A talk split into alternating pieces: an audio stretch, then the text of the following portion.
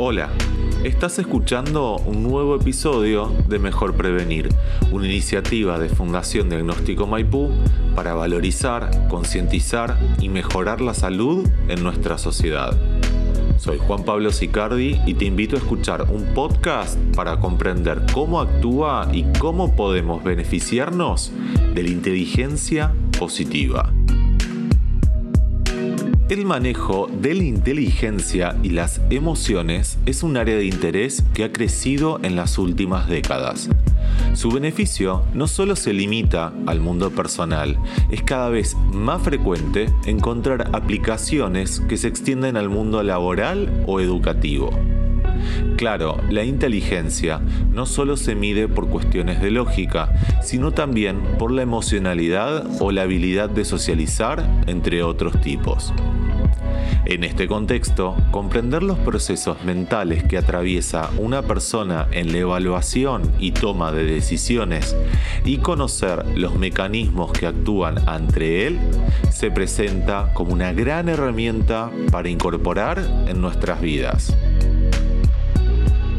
En este episodio entrevistamos a Ezequiel Conesa, fundador de HR Performance, quien con una formación de grado en psicología y diversos estudios en coaching y terapia gestal nos ayudará a conocer en profundidad el campo de la inteligencia positiva.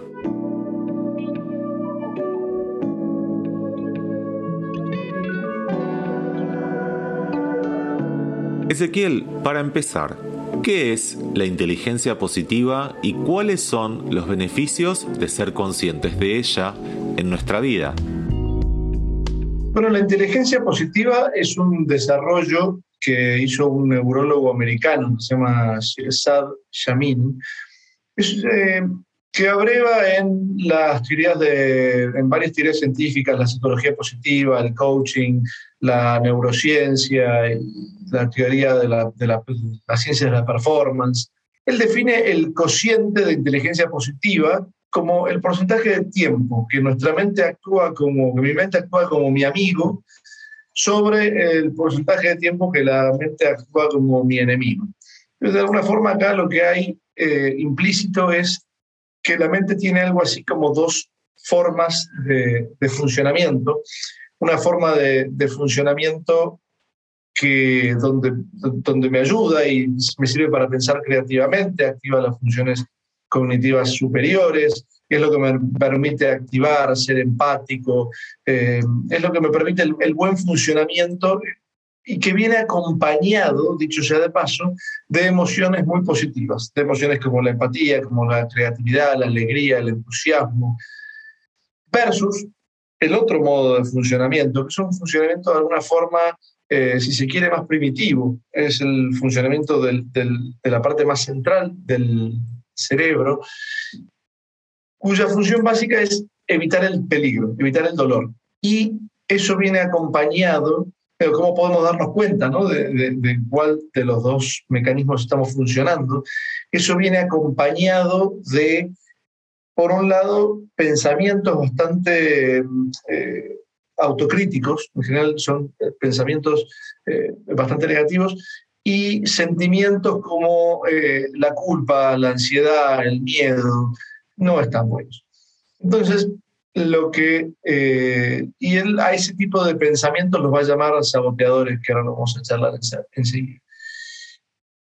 De lo que se trata, en todo caso, la, teoría o la práctica de la inteligencia positiva es de cómo incrementar este, este cociente de inteligencia positiva para lograr un mejor desempeño, mayor felicidad y menos estrés. Eh, entonces, ¿de qué depende esto? Depende de la capacidad que uno tiene de ser consciente de en qué modo de operación está su cerebro y cómo podemos hacer para, eh, para cambiarlo. Hay un montón de libros de autoayuda que recomiendan el poder del pensamiento positivo, eh, pero la verdad es que lo que a mí me pareció muy interesante de esta práctica es que a cualquiera que le hables del poder del pensamiento positivo va a estar de acuerdo con vos y le gusta decir, sí, sí, pero ¿cómo lo activo? Porque me encantaría estar en procedimientos positivos, pero me doy cuenta de que estoy en negativo y lo que no tengo es la llave para cambiar. La, la inteligencia positiva no es solo una teoría, él lo acompaña de una práctica, que es un poco la llave para bueno, encender ese pensamiento positivo. Vos me preguntabas cuál es la importancia de ser conscientes y estar al tanto de esto. Bueno, la verdad es que,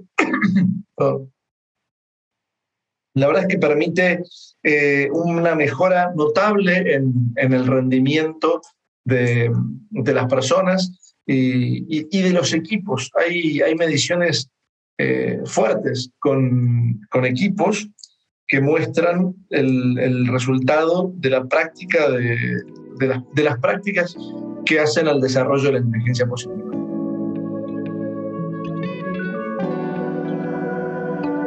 Vemos entonces que en este contexto se habla de saboteadores de ideas. ¿Cuáles son entonces los mecanismos principales por los que actúa? ¿Existe acaso algún saboteador que tenga preponderancia sobre el resto? Em, sí, efectivamente, en este contexto se habla de saboteadores de ideas. El, principal, ¿no? como el primero que aparece, es, eh, es el juez. El juez es esa vocecita interior que eh, siempre me, me, está diciendo que no soy lo suficientemente bueno, que tenía que haberlo hecho de otro modo, que no estoy a la altura de las circunstancias. Todos tenemos una especie de vocecita interior que nos dice que no somos tan buenos, que no estamos a la altura. Y esos pensamientos nos generan estrés, la verdad nos generan frustración, nos generan falta de felicidad. Lo interesante es que el estrés y la falta de felicidad no está generado por el contexto, sino por esos pensamientos. Junto con ese, con ese juez, que es como si, si, querés el, eh, la voz principal, la voz cantante, el autor habla de otros nueve saboteadores que, que lo acompañan, que son el controlador, el hiperexitista, el incansable, el perfeccionista, el complaciente, el hipervigilante, el negador, la víctima y el hiperracional.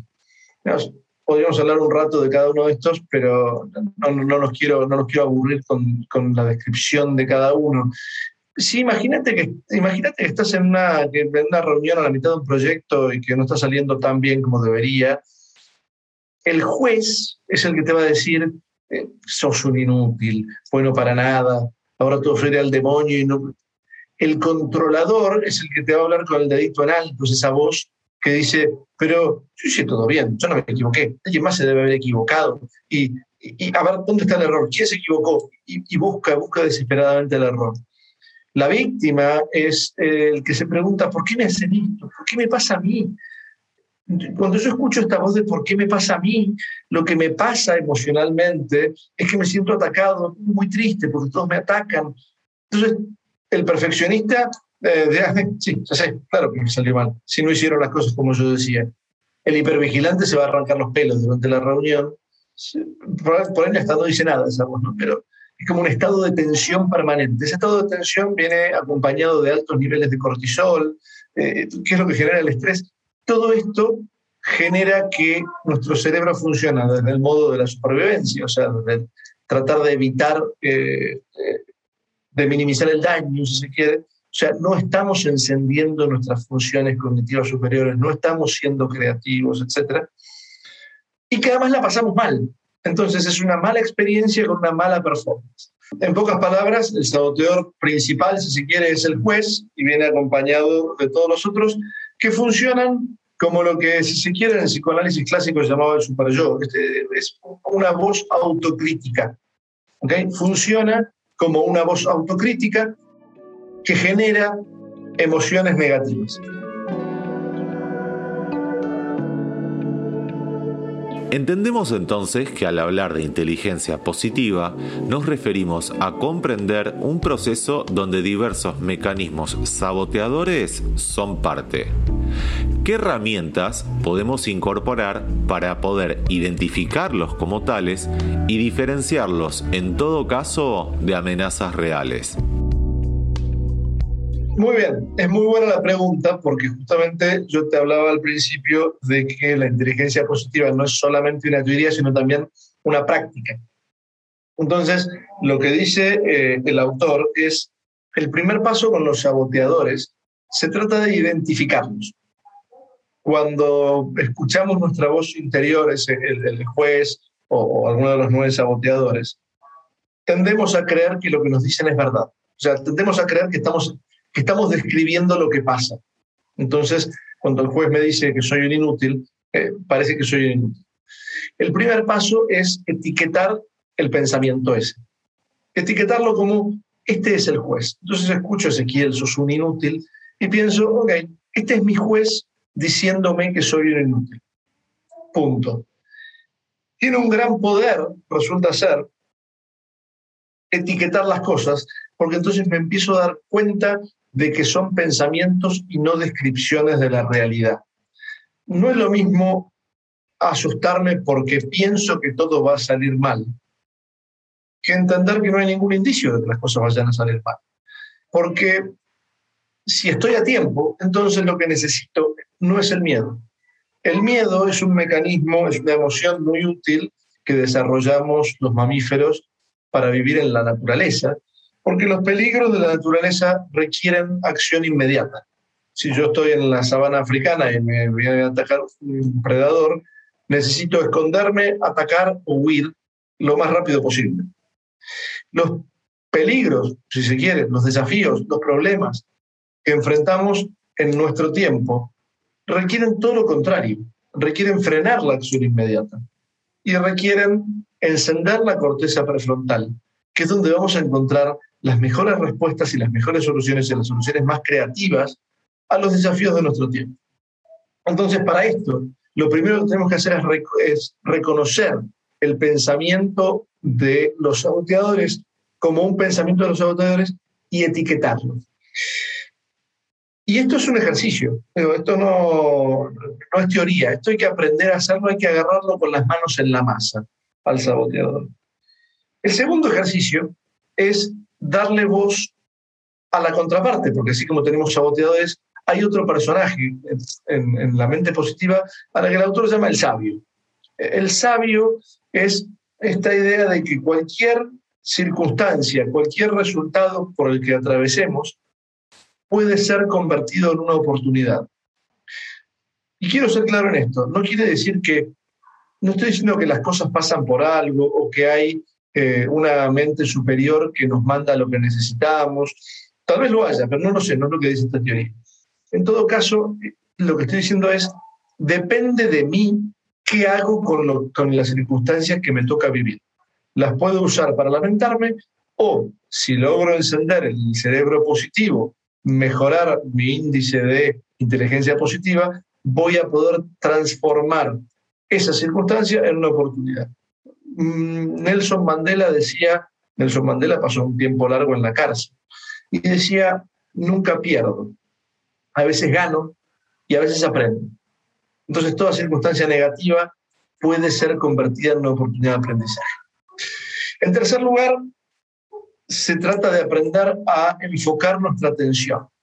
Eh, el Shirzad propone ejercicios que tienen que ver con prestar plena atención, y esto se parece mucho al mindfulness, que es una pregunta que se hace muy seguido, enfocar plenamente la atención en alguno de los cinco sentidos.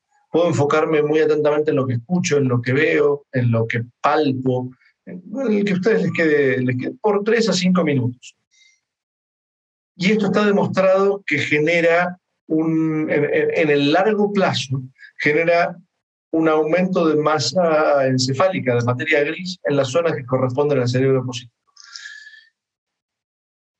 Entonces, una vez que estoy ahí, se hace muy fácil diferenciar amenazas reales de amenazas de mis saboteadores, que es la, la, otra parte de la pregunta que me hiciste. ¿Cómo puedo diferenciar esos pensamientos negativos de algo que realmente está pasando? Bueno, un peligro que realmente está pasando es un peligro que si yo veo un tren que viene de frente, esto no es un saboteador, es un tren que viene de frente, mejor que me corra. Ahora, si yo estoy en el sillón de mi casa pensando que mañana cuando cruce la vía podría pisarme un tren, eso es un saboteador. No hay ningún tren. Me lo estoy imaginando. ¿Okay? La parte del cerebro que puede mejor distinguirlos es la mente positiva. Por eso es importante hacer estos ejercicios y entender que estos ejercicios no son mágicos, son como ir al gimnasio. Si uno va al gimnasio un día, no pasa nada. Si uno va al gimnasio una semana, no pasa nada. que uno va al gimnasio regularmente durante un mes, casi que no pasa nada. Lo que te puedo garantizar es que si vas al gimnasio durante un tiempo prolongado, para algunos son seis meses, para algunos son ocho, para algunos es un año y medio, vas a notar un cambio en tu estado físico. Si haces ejercicios que tienen que ver con el control de la mente, con escuchar al sabio y con hacer callar o por lo menos sacarle importancia a los saboteadores, vas a desarrollar tu inteligencia positiva.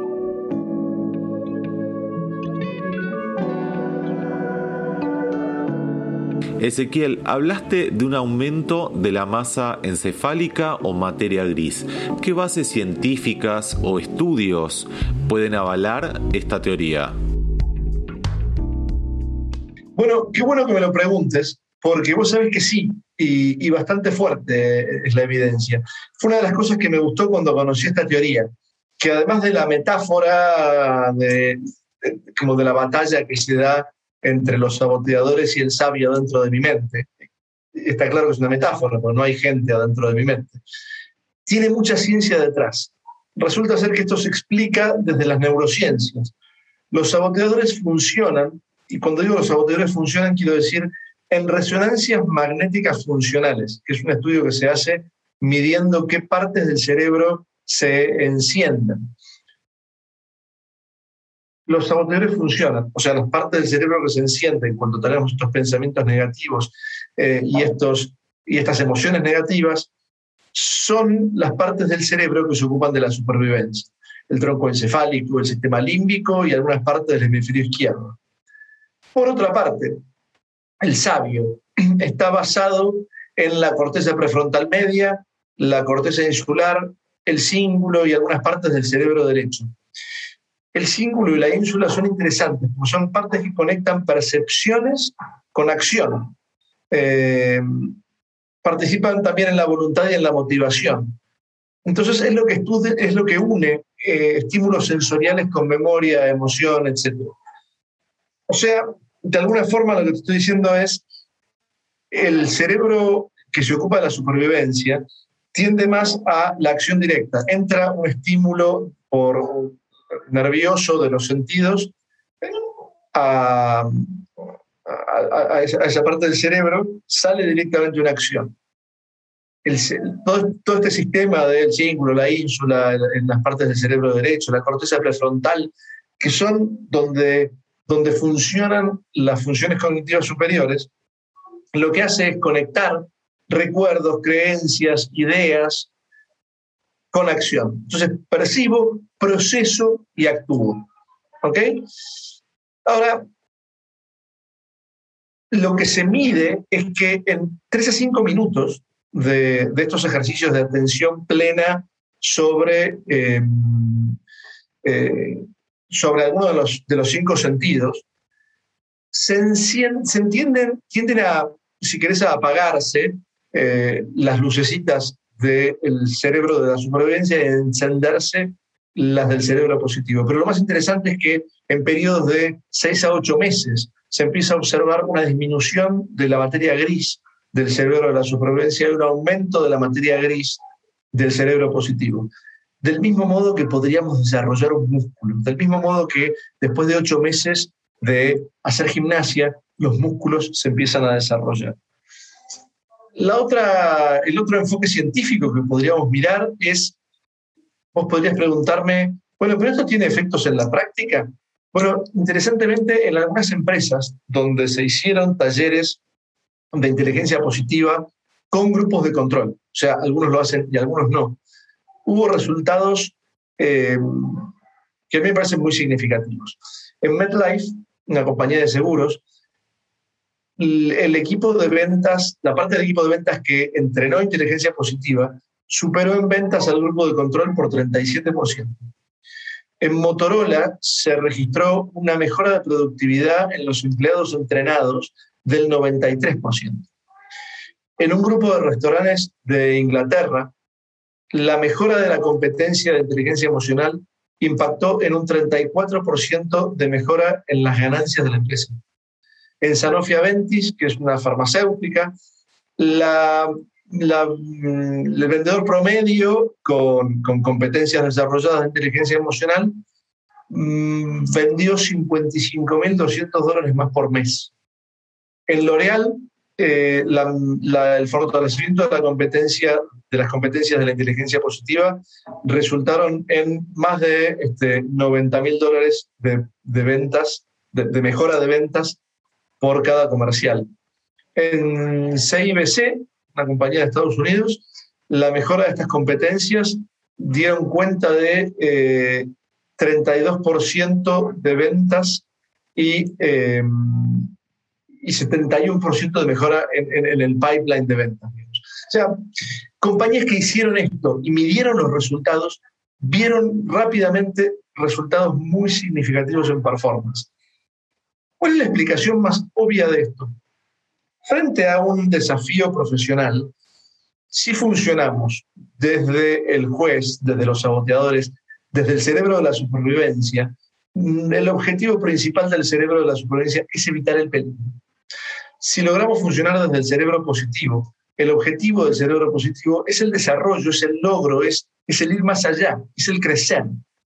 Y entonces no se, no se conforma con que no lo reten, quiere más. Y eso genera enormes, eh, enormes ventajas, no solamente en la performance laboral, también en felicidad, también en la performance familiar, en la forma en que vivimos la vida.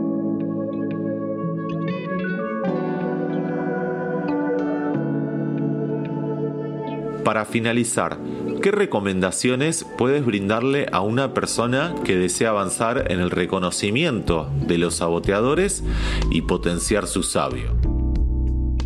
Bien, como recomendación te dejaría eh, dos o tres cosas. Primero, entender que lo interesante de la inteligencia positiva es que funciona como el gimnasio. No hace falta que te hagas un experto en la materia, hace falta que seas constante. Si sos constante en estos ejercicios de observar y agarrar infragante a los saboteadores y etiquetarlos y restarles crédito. Y si sos constante en hacer las repeticiones, esto de, prestarle atención a uno de los cinco sentidos sostenidamente durante cinco minutos o tres minutos, lo que puedas, vas a empezar a ver resultados. ¿Okay? Esto es como si empezás a desarrollar un músculo, empezás a hacer movimientos que antes no podías hacer, del mismo modo vas a empezar a poder pensar positivamente de modos que antes no podías, no te era tan fácil eh, pensar positivamente. Sobre todo eso, no escudarse en, eh, en la idea de, de, que hay que estudiar mucho. Esto no es algo que hay que aprender leyendo, es algo que hay que, que practicar.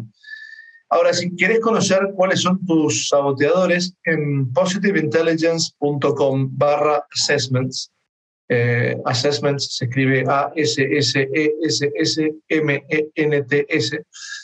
van a encontrar un, eh, un test muy cortito que les va a permitir conocer cuáles son sus saboteadores. ¿Para qué sirve esto? Para reconocerlos. O sea, pueden tomar el test, el test en sí mismo no les va a solucionar nada, pero sí te va a decir, sí te va a ayudar a encontrarlos, a reconocerlos más fácil para sacarle crédito a eso. Punto uno. Punto dos, hacer las repeticiones. Y punto tres, frente a cualquier situación de la vida, eh, frente a cualquier cosa que leamos como una desgracia, como un, uy, mira lo que me pasó, preguntarse, ¿cómo puedo transformar esto en una oportunidad? ¿Qué puedo aprender de esto? ¿Qué puedo hacer con esto? Esos serían los, las recomendaciones finales.